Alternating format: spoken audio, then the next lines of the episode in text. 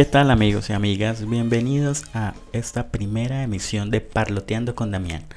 En esta ocasión les estaré contando acerca de cómo se ha vivido los 50 años de lucha por los derechos de la comunidad LGBTI en Colombia. Primero, les quiero contar que la homosexualidad en los años 70 era clandestina. Tener relaciones sexuales entre personas del mismo sexo era considerado un delito que se conocía como acceso carnal homosexual las relaciones homosexuales, por lo tanto, eran consideradas un atentado contra la moral pública. Además de esto, la medicina también consideraba las relaciones homoeróticas como una enfermedad mental, sujetas a tratamiento y rehabilitación para encontrar una supuesta cura. Sin embargo, en este contexto tan hostil, algunos hombres se atrevieron a hacer pública su sexualidad.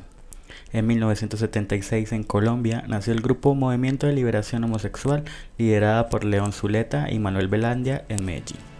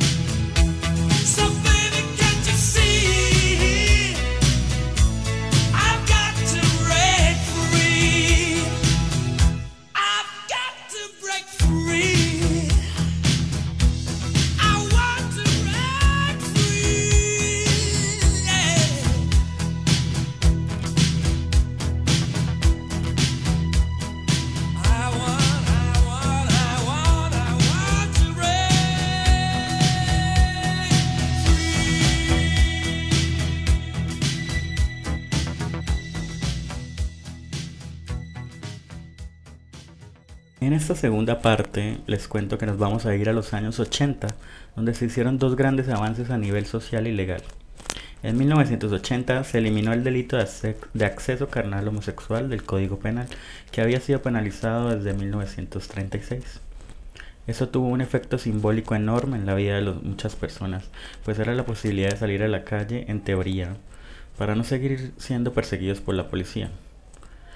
Pese a lo anterior, Colombia fue pionera en la despenalización, pues en algunos países de América Latina su eliminación ha sido reciente.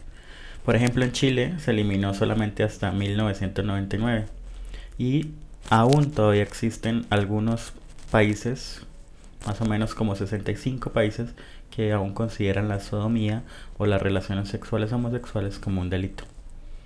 El otro momento histórico se dio en 1982 pues se registra en Bogotá la primera marcha del orgullo LGBT. Según Belandia, eran alrededor de 30 personas que marcharon por la calle séptima desde la Plaza de Toros hasta la Plazuela de las Nieves.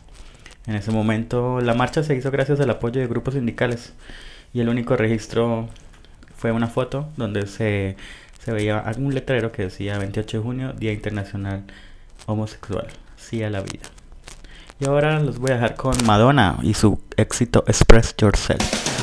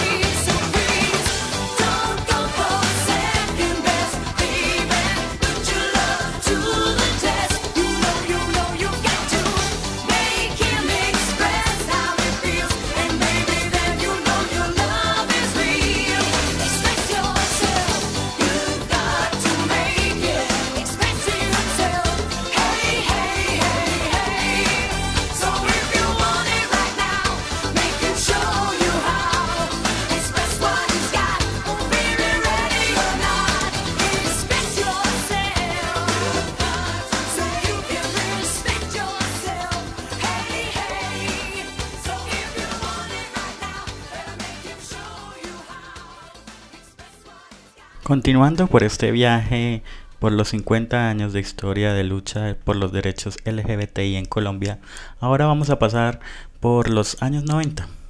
En esta época, la Organización Mundial de la Salud eliminó el homosexualismo como enfermedad mental. La Asociación Estadounidense de Psiquiatría APA ya, había la había eliminado en 1973 del Manual de Diagnósticos de los Trastornos Mentales. Y desde ese entonces varias organizaciones de la sociedad civil comenzaron a promover el cambio a nivel mundial. Entonces la decisión de la Organización Mundial de la Salud se dio por fin el 17 de mayo de 1990, fecha que pasó a conocerse como el Día Mundial contra la Homofobia.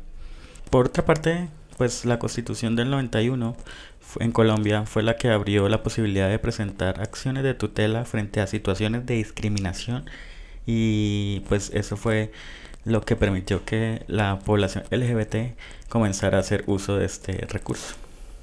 Años más tarde, en 1997, Germán Rincón Perfetti demandó el estatuto docente, que seguía considerando la homosexualidad como una falta disciplinaria.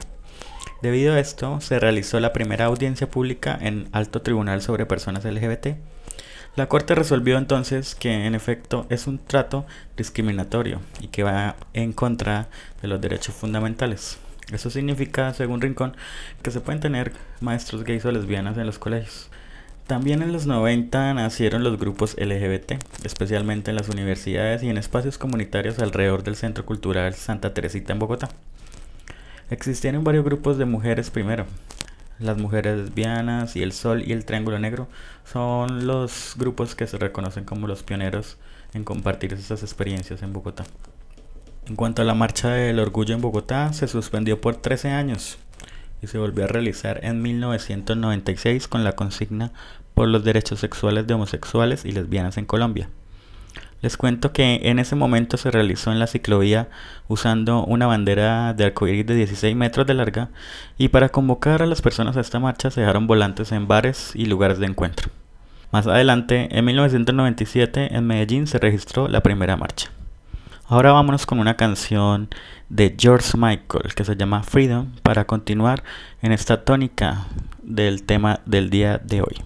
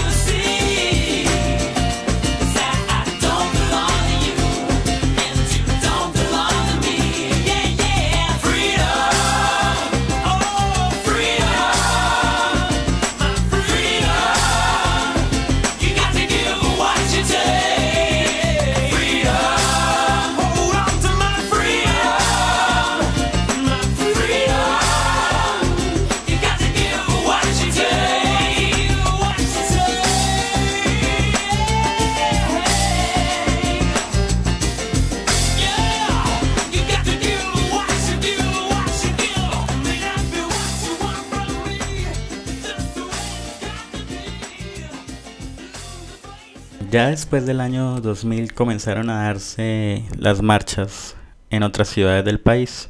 Por ejemplo, en Bucaramanga, les tengo el dato, eh, la primera marcha se realizó en el 2002, en Santa Marta en el 2005, en Cali en el año 2006 y en Cartagena en el año 2009. También en el 2003 se presentaron varios candidatos LGBT a cargos de elección popular.